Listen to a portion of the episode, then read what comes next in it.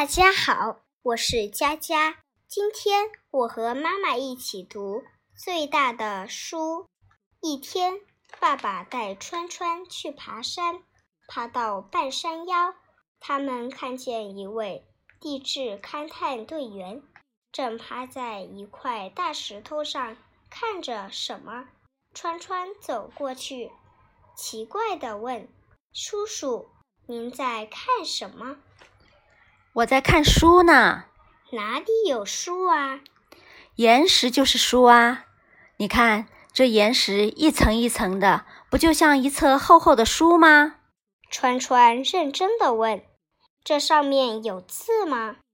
有，你来看，这是雨点留下的脚印，叫雨痕；这是波浪的足迹，叫波痕；还有这些闪光的、透明的，是矿物。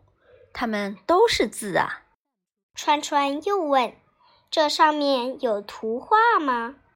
叔叔说：“有，你看这儿有树叶，有贝壳，那儿还有一条小鱼呢。这能说明什么呢？”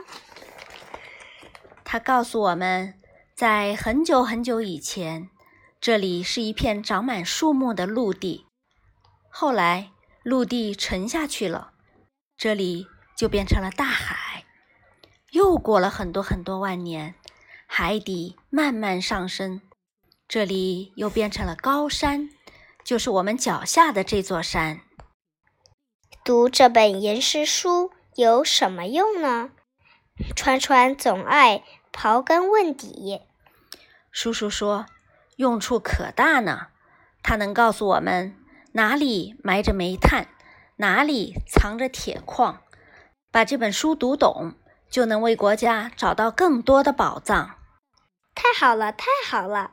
川川高兴地说：“等我长大了，也要读懂这本最大的书。”谢谢大家，我们读完了。